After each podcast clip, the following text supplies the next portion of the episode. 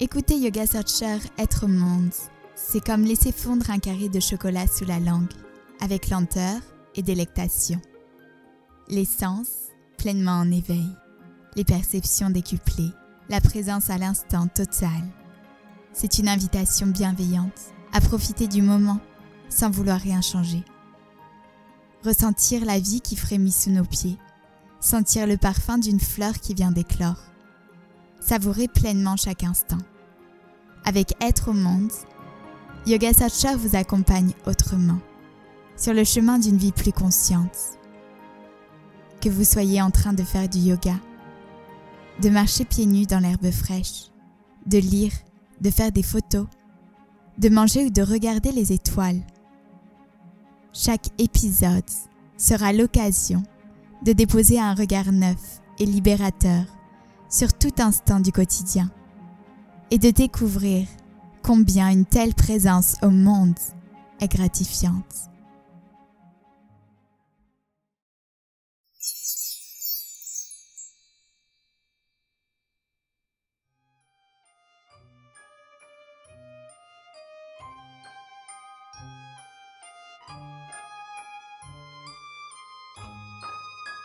Valentine arrive au sein des locaux de Yoga Searcher Paris avec un large sourire qui en dit long. J'ose le compliment car elle dégage tout naturellement le réconfort et la douceur d'une déesse.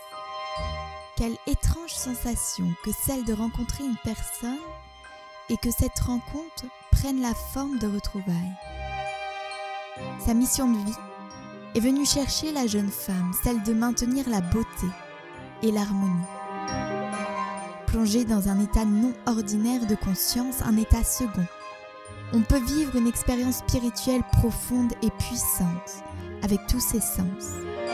On peut voir des images, entendre des sons, avoir des sensations tactiles diverses, recevoir des informations, rencontrer des émotions.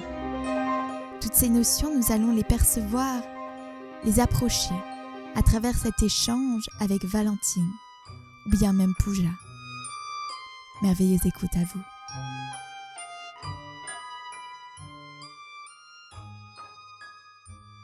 Bonjour, bienvenue. J'ai la chance aujourd'hui d'accueillir Valentine qui va pouvoir nous emmener dans un monde musical mais aussi spirituel. Bonjour, bienvenue. Bonjour Alice, merci de m'accueillir ici euh, aujourd'hui. Merci à toi. Merci pour ta présence. Est-ce que pour commencer, tu peux tout simplement te présenter sur ton activité, sur qui tu es? Oui, oui, bien sûr. Déjà, si tu, si tu es d'accord, par rapport à mon activité, tu peux m'appeler Puja. Puja qui est euh, voilà, le prénom spirituel que mon, que mon maître m'a donné, qui veut dire offrande, entre autres. Voilà, donc j'aime bien utiliser ce prénom quand, quand je me manifeste dans mon, dans mon travail, autour du yoga, autour du son, autour du chant. Euh, c'est un prénom qui résonne bien avec euh, mon intention d'aujourd'hui. Donc moi aujourd'hui je suis enseignante de, de, yin yoga principalement. Je suis formée aussi en ashtanga, mais le yin, comme il est couplé au son, a pris euh, vraiment le pas sur, sur l'ashtanga, même si c'est une pratique qui reste importante et fondatrice pour moi. Et donc, je, travaille aussi beaucoup avec le chant, le chant sacré, les mantras, différents instruments de musique qui m'accompagnent notamment pendant les cours de yoga, mais aussi en fait qui ont toute leur place dans des espaces plus cérémoniels, de, rituels, de, cercles de chant, euh, de moments vraiment de reliance. Donc j'anime des kirtans, des cercles de chant, j'accompagne aussi les femmes euh, lors de cercles de femmes. Et, donc toute cette quête aussi par rapport au son et, par rapport à la guérison aussi, euh, dans mon propre parcours et, dans ce que j'ai développé par ailleurs, m'a aussi amené à faire de l'accompagnement. Donc je suis aussi sophrologue et sonothérapeute. Donc la, puissance du son aussi au service du bien-être et, et de la réharmonisation. Alors, quelles sont les prémices de ton parcours? Qu'est-ce qui t'a amené vers euh, toutes ces disciplines? Est-ce que tu te souviens de la racine première? Ça a commencé très tôt. Ça a commencé avec la musique. J'ai joué du piano depuis euh, toute petite. J'ai dû faire une dizaine d'années de, cours de piano classique. Euh, donc, j'étais vraiment en amour avec le piano et, et, des grands compositeurs classiques. mais je me sentais quand même un petit peu à l'étroit dans, ce monde-là. Je cherchais l'improvisation. Je ne me suis pas tournée vers le jazz ou autre. Et puis, donc je suis restée avec la, musique classique. Et puis, je faisais de la danse aussi. Donc, c'est quelque chose aussi qui m'a qui m'a structuré et qui me connectait à, l'art. Et puis un peu plus tard, quand il, était question de, choisir une orientation euh, dans la vie, euh, j'avais fait des études littéraires, mais en fait je me suis orientée euh, très vite vers le théâtre et vers la comédie, parce qu'il me semblait qu'en fait c'était un espace où on pouvait incarner véritablement. Si tu veux, il y avait ce goût pour l'art, la philosophie, la musique, euh, tout ça. Et, mais en même temps, les livres me paraissaient euh, à l'époque, au bout d'un moment, des lettres mortes. Et, j'avais vraiment le besoin de, de ressentir ça vivant à l'intérieur de moi. Et c'est pour ça que je me suis tournée vers le théâtre. Parce que j'avais l'impression vraiment que, que, les comédiens euh, faisaient, et, que les expériences que j'avais en tant que comédienne, faisait que je, que je vivais véritablement euh, euh, l'art, que, que ça me traversait vraiment comme une énergie. Donc je me suis tournée vers ça. J'ai fait euh, tout un parcours hein, dans, dans, la comédie. j'ai tourné un film, un long métrage, qui, qui est un film d'époque très beau. Tu as le nom? L'Occitanienne. Euh, c'était euh, avec Bernard Lecoq et, euh, et c'était sur la vie de Chateaubriand et donc le, décalage d'âge entre cet homme qui était vieux et, une, une, très jeune femme dont il était tombé amoureux. Donc c'était c'était un super film, en tout cas une super expérience, c'était vraiment chouette et moi j'ai fait tout un petit parcours là-dedans. Et en fait au moment justement où ça, où ça pouvait commencer vraiment, tu vois, à aboutir, à fleurir, euh, notamment après le tournage de ce film euh, qui avait tu qui est sorti dans un cinéma d'arrêt d'essai, mais il y avait des, des, jolies retombées. Moi, en fait, à l'intérieur, j'avais déjà, euh, j'avais déjà shifté euh, ailleurs parce que j'avais fait un premier voyage en Inde. Et en fait, c'est quand j'ai commencé à voyager en Inde que je me suis rendu compte que ce à quoi j'aspirais, c'était pas juste le monde de l'art, c'était vraiment euh, la rencontre entre l'ouverture de conscience, la spiritualité et le monde artistique. Donc finalement, cette quête a continué plus loin, au-delà de la comédie. Et je me suis dit, mais non, en fait, c'est pas juste euh, être traversé par de l'énergie, c'est euh, c'est comprendre euh, d'où vient cette, où est cette source en fait. Et c'est à ça que l'Inde m'a fait connecter. Et, à la lumière de ça, euh, le, le, monde de la comédie m'est apparu finalement terne au retour de mon voyage de l'Inde. Je me suis dit, ah, oui, en fait, c'est après, c'est mon expérience. Hein, vraiment, j'ai vraiment beaucoup d'admiration par rapport à certaines personnes qui font ce métier avec beaucoup de noblesse. Donc, euh, c'est juste vraiment mon expérience propre. Mais je sentais que moi, j'allais me, j'allais me perdre en fait dans un monde un peu d'apparence, et, euh, et, que là, j'avais reconnecté vraiment avec euh, la source et, et, mon, et, mon, être, mon essence. Et, du coup, je me suis dit, bah voilà, non, en fait, ma quête, c'était encore pas ça. C'était c'était encore quelque chose qui était plus au centre, plus au cœur des choses. Et, donc après, voilà, après cette connexion avec l'Inde, là, le, le, grand parcours euh, intérieur a, commencé. C'est en Inde que tu as reçu ton nom, Pooja également? Alors oui, c'est en Inde que j'ai reçu mon nom. Je suis, euh, j'ai eu la chance de, de partir en Inde euh, grâce à un Indien que j'avais rencontré rue de Sévigné, dans une boutique d'artisanat qui était magnifique. Euh, dans la rue de, mon, de ma prépa de l'époque. Et en fait, il m'a, je lui ai dit, en fait, je m'amusais à faire des expériences. Euh, je lisais des livres de Castaneda et je lisais des livres sur les états modifiés de conscience avec euh, des techniques de transe africaines, enfin toutes sortes de choses. Et je me, il y avait des exercices que je faisais chez moi et avant de dormir. Et je commençais à avoir des, des expériences assez, assez consistantes en fait avec tout ça mais jusqu'à me faire peur. Et je me souviens d'être allée voir cet homme qui, pour moi, inspirait euh, de la sagesse et de la bienveillance et du centrage. Et de lui dire, écoutez, euh, je pense que j'ai besoin d'un maître.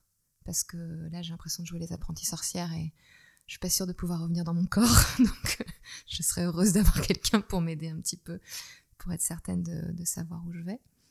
En tout cas, de pouvoir revenir. Et c'est lui qui m'a dit, écoute, ton maître t'attend. Et, donc c'est là qu'il m'a, quelques temps après, j'ai décidé de partir en Inde avec lui. Et donc il m'a emmené directement dans, dans cet ashram dans l'Himalaya où j'ai rencontré effectivement ce maître, où il y a eu vraiment une rencontre très très forte, une rencontre de, cœur, une explosion d'amour, quelque chose de très très fort au niveau du cœur. Euh, j'ai beaucoup pleuré euh, sans savoir pourquoi les premiers instants euh, que je suis arrivée à ses pieds. Et je crois que c'est peut-être suite au deuxième voyage qui m'a donné mon nom Puja pour terminer ma digression et répondre à ta question. Donc il a pu vraiment te guider, te recentrer pour pas que tu partes trop loin justement dans tes expériences? Oui, euh, lui vraiment son travail c'était vraiment de nous ancrer. Enfin, il a, bien sûr il a créé des ouvertures hein, de, conscience pour nous tous, pour les différentes personnes qui sont venues. À ses côtés, j'ai compris que l'enseignement principal était avant tout de m'ancrer et d'accepter pleinement cette vie avec tout ce qu'elle euh, comporte euh, de matière aussi et de responsabilité et donc, à ma grande surprise, euh, son enseignement était déjà principalement un enseignement moral, un enseignement de, vertu. Euh, tu vois, l'exercice des vertus, tu, connais puisque tu pratiques la voie bouddhiste, ou en tout cas tu l'as pratiqué d'après ce que j'ai compris. Et puis, il y avait beaucoup de choses euh, très physiques, il y avait beaucoup de, de services désintéressés, tu vois, à l'ashram, du, du karma yoga. Euh, donc euh, c'est vrai que nettoyer les toilettes, ça, ça ancre. Hein, c'est voilà, quand il y a un festival et qu'il y a beaucoup de monde ou faire la vaisselle pour 50 personnes trois fois par jour. alors j'étais pas seule, hein, c'était pas Cendrillon. Mais voilà, c'est partager les tâches comme ça avec la communauté sur des choses très concrètes. Il m'a ouvert en fait à la conscience du collectif, sortir de mon nombril, de, le fait de regarder mon nombril, individualisme. Et j'ai compris qu'il n'y aurait pas de spiritualité de toute façon sans ce premier travail, ce, premier étage. Sinon, effectivement, euh, je pense qu'on peut, on peut risquer des décrochages. Donc les premières années, euh, ça a été beaucoup de beaucoup d'ancrage, effectivement. Ouais, beaucoup d'ancrage et des choses très concrètes. Est-ce qu'aujourd'hui, à travers euh, ton cheminement, ton enseignement et ton accompagnement, tu te sens investi d'une mission? Non, je pense que c'est dangereux de se sentir investi d'une mission parce qu'on peut vraiment euh, s'identifier et, se créer un personnage, un, ego, qui au lieu de servir les autres nous emprisonne. Donc euh, je ne me sens pas investie d'une mission, euh, je dirais plutôt que je me sens traversée. je me sens traversée par quelque chose qui me porte, qui est très léger, qui me porte et qui est plus grand que moi. Et donc oui, je me sens au service de cette énergie j'ai conscience que on est nombreux à être euh, nombreux et nombreuses à être traversés par ces énergies à être les relais. Pas justement ce relais d'énergie, on parle aussi souvent d'éveil des consciences.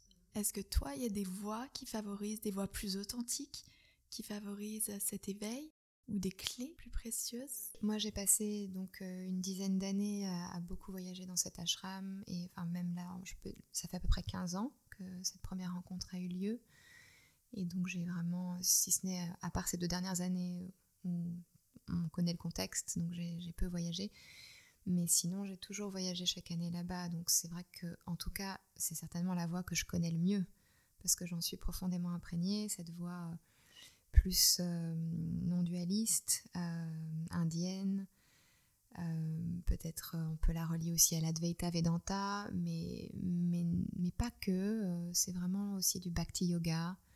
C'est pas que une voie intellectuelle, en fait, de, de recherche de la vérité, de non-dualité. C'est aussi, et à l'ashram c'était très très présent, c'est vraiment une voie d'ouverture du cœur, par la dévotion, par les chants. Le chant, les mantras, très très important à l'ashram. Mais je peux dire aussi que j'ai rencontré d'autres voies plus récemment, justement quand j'ai commencé vraiment à, enseigner, à, me former euh, vraiment pour professionnaliser plus mes, acquis, notamment la voie du chamanisme. Et c'est une très belle rencontre avec Romulo Pelizza euh, qui, euh, qui a été une évidence, une fulgurance. j'ai dû faire sa rencontre en 2016. Il est arrivé au sein de ma formation d'Ashtanga Yoga. Il a fait un séminaire de deux jours sur le yin en plein milieu de les trois ans d'Ashtanga. Et ça a, été, euh, une révélation pour moi, tu vois, euh, cette rencontre, parce qu'il couplait le, son avec les postures de yin. Et moi j'étais avec tous mes mantras et je, me disais mais comment je vais transmettre ça? Qu'est-ce que je vais en faire? Dans quelle forme de yoga je vais transmettre ça? Et lui il est arrivé avec déjà un, format qui était qu'il avait mis en place. Et, donc je suis euh, je suis rentrée là-dedans euh, tout de suite. Et une fois que j'ai terminé l'ashtanga je suis allée me former avec lui très rapidement et la connexion a été très très rapide et très forte. Et je me suis retrouvée l'année suivante euh, à, animer, à co-animer les sadhanas de, de, ces formations avec euh, Marion Sebi, qui est une, une sœur de cœur aussi, euh, que j'aime très profondément, très fort. Finalement, j'avais connecté auparavant avec cette voix chamanique quand j'étais plutôt ado, mais c'est comme si j'y revenais avec un ancrage quelque chose, une structure, quelque chose de beaucoup plus établi et sain. Et, euh, et du coup, ça m'a permis de, de, connecter avec cette voix. Et alors, cette voix-là, je la trouve magnifique parce que hum, elle est intégrative. C'est une voix euh, qui permet euh, à la fois de, si tu veux, d'intégrer la matière et d'honorer la matière dans notre cheminement spirituel. Ce que j'ai vécu en Inde m'a vraiment permis de m'élever de me connecter à des, à des plans très lumineux, des plans supérieurs, parce que c'est vraiment la grâce qui descend. Donc, euh, donc voilà, ce canal-là, il a été très ouvert, euh, mais il y avait un endroit euh, de cette non-dualité aussi que je, en tout cas que j'ai pu toucher du doigt dans le chamanisme. cette rencontre, elle a été, elle a été importante parce que, oui, je te disais que dans, dans dans mon chemin indien, on va dire de ma voix indienne, il y avait vraiment cette connexion avec les plans supérieurs et cette descente de, de la grâce et, donc vraiment une connexion avec des énergies très lumineuses. Mais il y avait aussi la notion que on n'est pas le corps. Alors ça, je suis toujours d'accord aussi avec, euh, avec ça. Hein. J'accepte et je suis consciente que voilà, je suis mon âme euh, plus que mon corps, parce que mon corps, il, va à un moment euh, terminer, en fait, et mon âme elle va pas avoir le même sort, euh, elle va perdurer, mais euh, il y avait un espace de, conflit intérieur ou de contradiction intérieure, euh, c'est-à-dire en moi-même. Hein, encore une fois, je, je, vraiment, je parle juste de moi et je ne parle pas des voix en elles-mêmes, c'est-à-dire en ce qu'elles peuvent apporter à chacun. Parce que je pense vraiment qu'elles peuvent apporter des, la complétude à, de nombreuses personnes.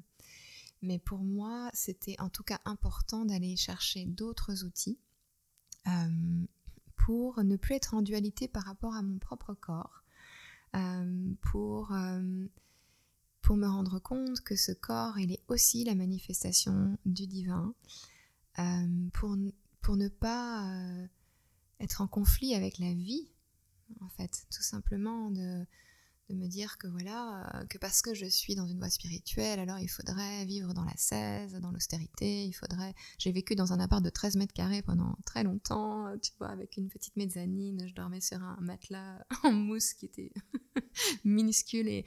mais c'était pas une souffrance, hein, c'était un choix, euh, mais c'est pas... En fait, on peut faire ça et ne pas être spirituel du tout aussi, et on peut vivre divisé et, et, être traversé par, des émotions et des choses compliquées. Euh, et on peut aussi, je pense, vivre dans plus d'opulence euh, et, euh, être détaché. Et, et en fait, c'était c'est la réconciliation avec la, le corps physique, avec la sexualité, avec la richesse matérielle. Alors, je ne pas je suis pas riche, euh, je ne sais pas quoi, enfin, mais juste euh, dans la conscience, tu vois, d'être euh, d'être ok avec ce flux-là qui, qui, traverse, avec ces, tous ces flux qui traversent, et ne pas, ne pas être dans l'opposition, parce qu'en fait, il y a une perte d'énergie incroyable aussi dans cette opposition et dans ce combat. Et, donc le, chamanisme, par sa vénération de, de, tous les éléments du monde naturel, par son intégration, sa connexion avec tous les plans euh, de l'existence. Alors on retrouve aussi ça dans le yoga. Hein. C'est petit à petit en creusant le chamanisme, j'ai aussi mieux compris d'autres aspects du yoga qui m'avaient complètement échappé à, l'époque. Mais en tout cas, cette voie m'a éclairée et a, réconcilié des, aspects en moi. Et, aujourd'hui, je, chemine avec tout ça et, je me sens beaucoup plus unifiée et sereine en fait. Donc, donc voilà, donc un très bel outil, les, cercles de parole, la, la danse, la danse libre, l'espace de danse libre. on parle d'extatique danse, mais en fait, peu importe, danse médecine, extatique danse, danse libre, danse intuitive. laisser le corps être, laisser le corps se manifester sur peut-être les mantras ou sur des musiques tribales ou sur de la musique acoustique ou peut-être sur de la musique électro-chamanique. Enfin, ce sont aussi, je trouve, des outils euh, de transformation de conscience qui sont très forts pour remettre de la douceur et du flot là où il y a de la rigidité. Euh, oui, et ça m'a amené moi aussi en tant qu'accompagnatrice et thérapeute à, à, combiner tous ces outils. Euh, tu vois, le, le, souffle avec la sophrologie, la visualisation positive, la pensée créatrice, euh, mais aussi ce mouvement libre pour aller libérer aussi l'énergie et, retrouver son potentiel de vie. Euh, et bien sûr le chant aussi, le chant, l'univers vibratoire. Mais pour moi, c'est un peu un combo en fait. C'est pour vraiment. En plus, on n'a pas tous les blocages aux mêmes endroits.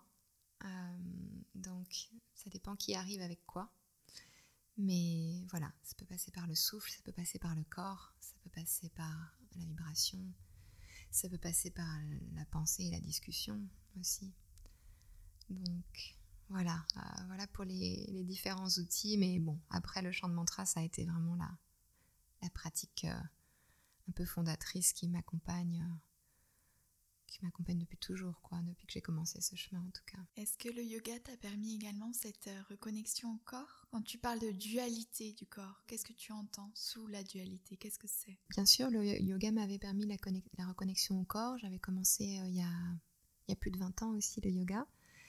Euh, mais ce qui s'est passé, c'est que j'ai commencé l'ashtanga et après je suis partie en Inde et je connectais avec cet ashram. Et là-bas, il n'y avait pas de posture physique, en fait. On travaillait vraiment. C'était euh, karma yoga, donc plus euh, plexus, en fait, connecté avec le plexus, l'action, la manifestation de soi. Bhakti yoga, la dévotion, la purification des, sentiments. Mantra yoga, la, voix, euh, le chant. Jnana yoga, la méditation, l'introspection aussi. Donc il y avait tous ces aspects-là, mais il n'y avait pas Tantra, qui est Swadhisthana sur le deuxième chakra, et il n'y avait pas le Hatha non plus là-bas, il n'y avait pas les postures.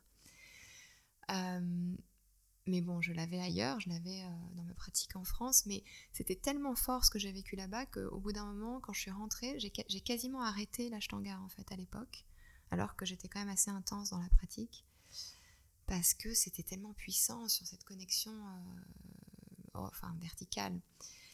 Et il y a eu un moment vraiment où je me suis sentie. Euh, tu vois, alors après être comédienne, je suis devenue euh, hôtesse Air France. Et du coup, euh, tu vois, c'était ma pratique spirituelle qui était importante, qui était au centre de ma vie, et mon job, c'était un truc alimentaire. Donc c'était pour les voyages, 100 euros le billet aller-retour pour l'Inde. Donc c'était pour ça. Et, et du coup, si tu veux, je, je ne donnais plus d'importance à mon identité sociale. En fait, il n'y avait que ma vie intérieure qui était importante. J'ai d'ailleurs complètement changé de cercle d'amis. Enfin, il s'est passé vraiment des transformations incroyables à cette période. Et donc, il y a eu, euh, moi qui étais quand même quelqu'un euh, voilà, qui, aimait danser, qui aimait la fête, qui était une bonne vivante. Euh, bon, bien sûr, j'ai arrêté, tu vois, tout ce qui était alcool, cigarette, euh, et puis les, viandes et, tout ça, je suis devenue végétarienne. Mais c'était assez extrême en fait. Euh, euh, j'étais tellement intérieure, j'étais tellement dans mon souffle tout le temps, j'étais en connexion avec, avec des prières à l'intérieur de moi que au bout d'un moment, alors moi je vivais des états euh, d'exaltation euh, incroyables, hein, mais, mais ma relation avec la vie matérielle, euh, il y avait vraiment quelque chose qui était, qui était pas aligné en fait, où je me sentais pas entière. Et, et c'est après, en fait, ça, toute cette, cette période-là a terminé par un an et demi où je suis allée vivre en Inde, à l'ashram, parce qu'en fait je voulais être moine. Non. non. On dit en bon français. Mais voilà, je, voulais devenir euh, nonne, moniale en fait, euh, dans, dans, cet ashram. Et donc, euh, toutes, mes, toutes mes énergies avaient tendu vers ça pendant de, nombreuses années, en fait, presque, presque dix ans. Et, et, donc célibataire aussi pendant dix ans. Et voilà, tout ce parcours, tu vois, de, de, de distanciation par rapport au corps et donc qui a culminé dans cette année et demie vécue là-bas. Et cette année et demie m'a révélé qu'en fait, euh, ma mission, bah tiens, on y revient à cette mission, mais en tout cas, ce que j'avais à faire, c'était ailleurs et c'était autrement. C'était pas sous cette forme-là. La connexion spirituelle, oui, mais pas, euh, pas dans, le, dans, quelque chose de désincarné. Et donc, c'est là que j'ai décidé de devenir enseignante. En fait, c'est là que je suis rentrée en France, que j'ai terminé ma formation d'Ashtanga euh, très rapidement, en un an et demi. J'ai rencontré Romulo et là, papa, tout s'est enchaîné, mais très rapidement. Et donc, il y a eu cette reconnexion avec le corps. Parce que je suis retournée dans une pratique physique assez intense. Et puis ensuite, cette rencontre avec Romulo qui, au demeurant, euh, enseigne un yoga qui est tantrique également parce qu'il enseigne le Kundalini Yoga. Donc, c'est vraiment un yoga qui est intégratif et, donc c'est très présent chez lui cette dimension et ça m'a fait un bien fou en fait de, reconnecter avec ça. Et donc euh, voilà, de, retrouver une complétude en fait. Merci. Est-ce que tu peux expliquer ce que c'est le yoga tantrique? Le Kundalini Yoga aussi. Peut-être aussi expliquer ce que Romulo propose? Ouais, je, je peux plus t'expliquer, euh, je, ne vais pas m'aventurer là-dedans parce que je suis pas formée en Kundalini, donc euh, je, préfère le laisser à d'autres euh, qui, en, qui, en, parleront mieux parce qu'ils en ont une expérience profonde. Mais en revanche, Romulo, si tu veux, enseigne, il fait une formation de Kundalini et de Yin, de Yin Yoga chamanique. Et donc, dans sa formation de Yin Yoga chamanique, et c'est celle-là que j'ai faite avec lui, j'ai fait tous les modules avec lui, L'aspect tantrique est très important en fait, et notamment il y a des sadhanas de Kundalini Yoga le matin, donc ça m'a permis bien sûr de, le pratiquer. Euh, là où, enfin moi, ce que j'entends par tantrique et comment ça résonne pour moi en fait, euh, c'est justement de, revenir en fait à cette pleine présence euh, au corps, de vraiment prendre conscience que le divin est présent dans toute chose, dans tous les plans de l'être pas seulement euh, dans un plan vibratoire euh, très très élevé, en connexion avec la, source, mais que la source, elle est, elle est partout, tout le temps, en fait, à chaque instant. Au demeurant, c'est ce que disait mon maître aussi, hein, mais peut-être je ne l'avais pas bien compris. Peut-être il me fallait faire un autre parcours pour le comprendre. Mais hum, cette, cette notion que, par exemple, l'acte sexuel n'est pas quelque chose qui te sépare de l'illumination. Euh, que euh, goûter le plaisir de la vie euh, n'est pas quelque chose qui t'éloigne de ta spiritualité, mais que tout est une question de conscience. Quelle conscience tu mets dans tes actes Quelle conscience tu mets quand tu manges Quelle conscience tu mets quand tu fais l'amour Et, et est-ce que tu honores tout ce que tu fais comme quelque chose de sacré? Et si tu as conscience que tout est sacré et tout est divin, alors où est la division? Voilà, c'est cette dimension-là. Et Romulo, il amène ça. Alors, je ne vais pas livrer les cartes parce que sa, formation, c'est aussi, elle est pleine de surprises. Donc, si des personnes ont envie d'aller explorer de ce côté-là, mais disons que sa formation va amener à la fois euh, euh, bien sûr le travail postural, du yin yoga, mais c'est vraiment juste la première marche de l'escalier.